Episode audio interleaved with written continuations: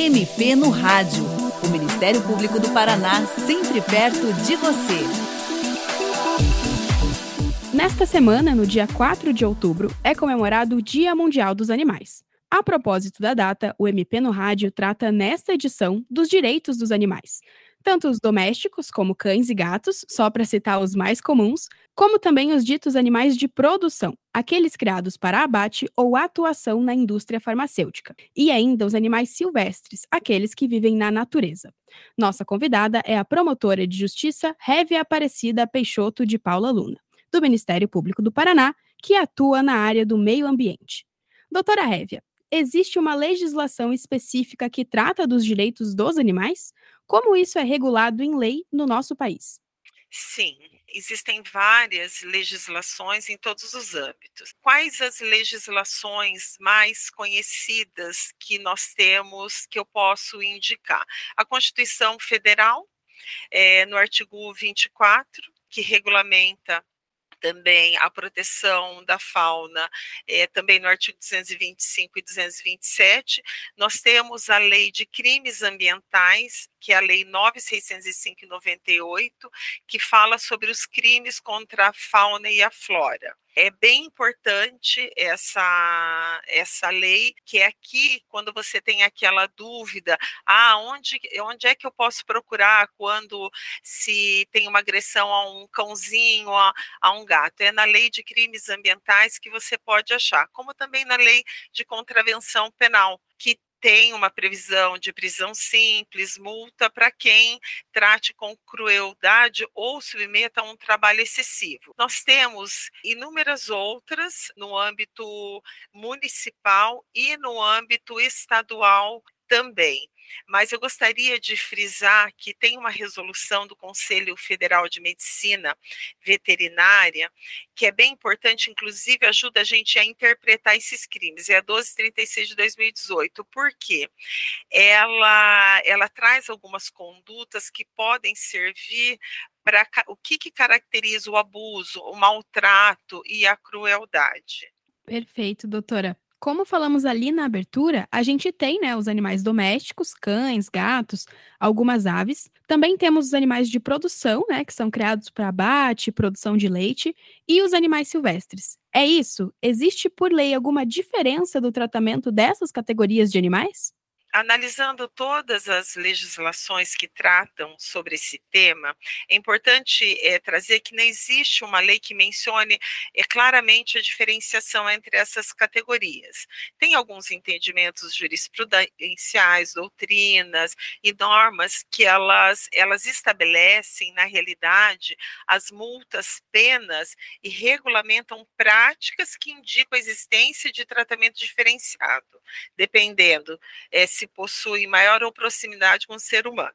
Por exemplo, na Lei de Crimes Ambientais, já citada, é, no artigo 29, ela traz é, crimes contra a fauna, e nesse contexto, tanto ela trata de animais silvestres como domésticos. No caso de infração, por exemplo, em face dos animais silvestres, é interessante frisar que a pena contra essas espécies, elas são mais brandas e elas variam de seis meses a um ano. E é importante também dizer que algumas espécies elas não podem ser domesticadas, enquanto outras podem. Mas tudo isso depende também de uma licença do IBAMA, sabe? Sob pena de você incorrer num crime ambiental, numa infração administrativa. Agora, é, em relação ao cometimento de maus tratos, vamos citar aí contra cães e gatos. A pena prevista no artigo 32 da Lei de Crimes Ambientais, como eu disse, no parágrafo 1 é de dois a cinco anos de reclusão e multa, o que demonstra aí sim claramente um tratamento divergente em relação às categorias de animais. E quando a senhora fala em multa, esse valor pode chegar a ser é, um montante bem expressivo? Pode sim. Depende de, depende de, de cada caso. Por exemplo, o decreto federal tem um decreto 6514, ele regulamenta do artigo 24 ao 42. São multas que variam entre 500 reais a 3 mil reais por indivíduo em situação de maus tratos. Recentemente, nós tivemos um caso aqui em Londrina, estava na minha promotoria, um caso que tinham 60 aves que foram localizadas pelo iate em situação de maus tratos. Umas já estavam mortas. O que também, aí nesse caso, causa um aumento de pena de multa. Aí acarreta na aplicação, por exemplo, de uma multa de 150 mil reais ao agressor. A senhora também comentou sobre maus tratos. Acho que essa é uma questão bem relevante e que muita gente tem curiosidade.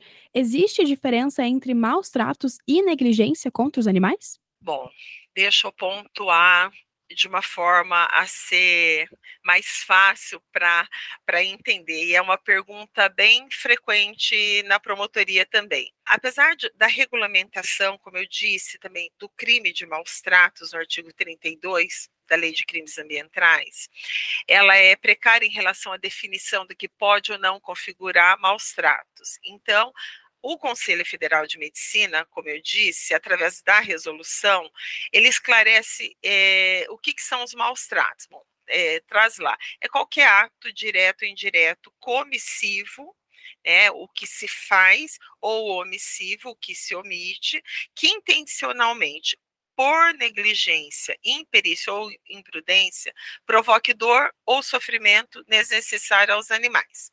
Explico melhor.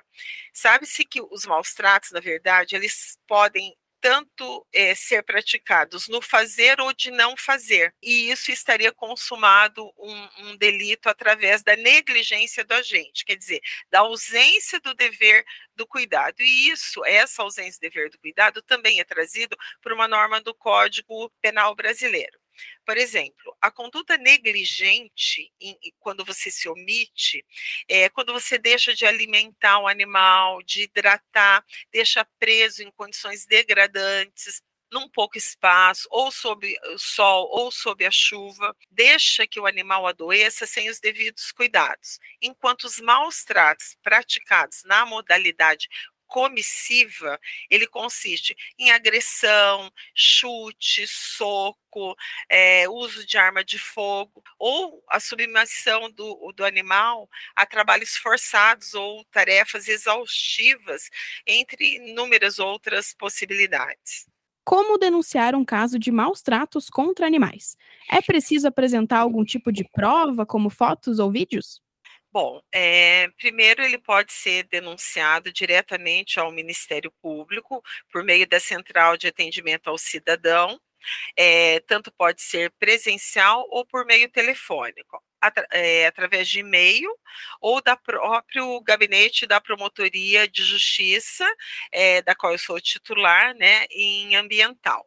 Ela, a denúncia pode também ir direto para o IBAMA, que é aquela ligação 0800 61 80 80, pode ser feita a, pela, através aqui em Londrina da Secretaria do Meio Ambiente de Londrina, através do portal Londrina, pode ser feito através do Batalhão da Polícia Ambiental da Força Verde pelo Disque Denúncia 181, e caso o denunciante possua qualquer prova, é bem fundamental que ele traga fotos, é, é, filmes, qualquer indício que leve ao Ministério Público ou autoridade policial a instaurar um procedimento. No entanto, se não tiver nada, apenas a fala, se o, é, o denunciante viu, tem um vizinho que viu também, é só trazer o um nome, nós providenciamos aí a instauração do procedimento, tanto no lado criminal quanto no lado civil,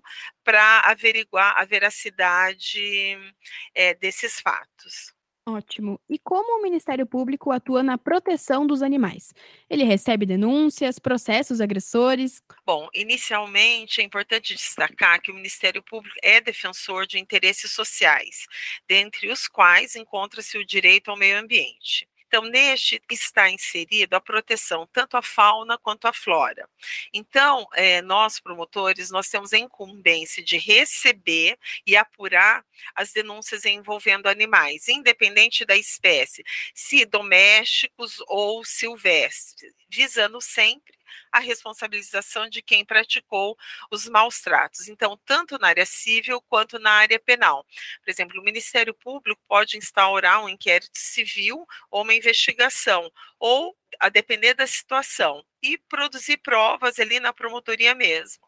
E pode é, enviar para a autoridade policial para que ela também instaure, ou para que ela instaure um TCIP, dependendo da pena. Tanto pode ter uma reparação ou uma compensação na esfera civil. É, então, o Ministério Público tem inúmeras ações, pode entrar com uma ação civil pública, pode fazer um termo de ajustamento de conduta, e na esfera penal, por exemplo, terminou o inquérito policial. Aí o promotor analisa se existe algum instituto que nós chamamos de despenalizadores. Por exemplo, uma transação penal, um acordo de não persecução penal, suspensão condicional do processo, é, dependendo das, das penas tanto para os crimes de maus tratos, que são mais brandas, e às vezes elas comportam a realização desses acordos. Dependendo das circunstâncias, se isso não acontecer, o Ministério Público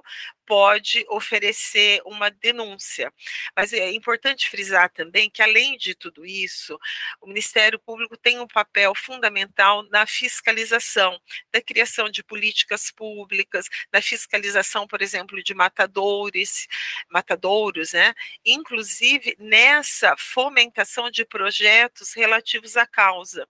Por exemplo, nós temos na Promotoria de Justiça vários acordos, nós temos TACs e que as compensações ambientais nós destinamos para tanto para o banco de ração, para o hospital veterinário da, da UEL, para ONGs que trabalham com animais domésticos. Então, é um trabalho bem importante que a promotoria pode fazer e pode auxiliar a sociedade nessa causa.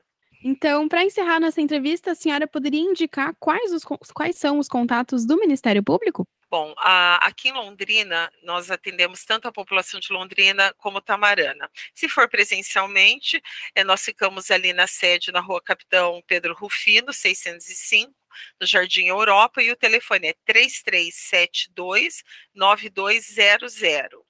E nós temos um e-mail que é londrina.atendimento@mppr.mp.br e o funcionamento é de segunda a sexta-feira, das 8h30 às 11h30 e das 13 às 18 Mas as denúncias também podem é, ser feitas direto na 20 Promotoria de Justiça, cujo telefone é 3372-3955. Lembrando que, para facilitar o atendimento, é sempre importante levar um documento pessoal, RG, CPF, certidão e comprovantes do assunto que será tratado.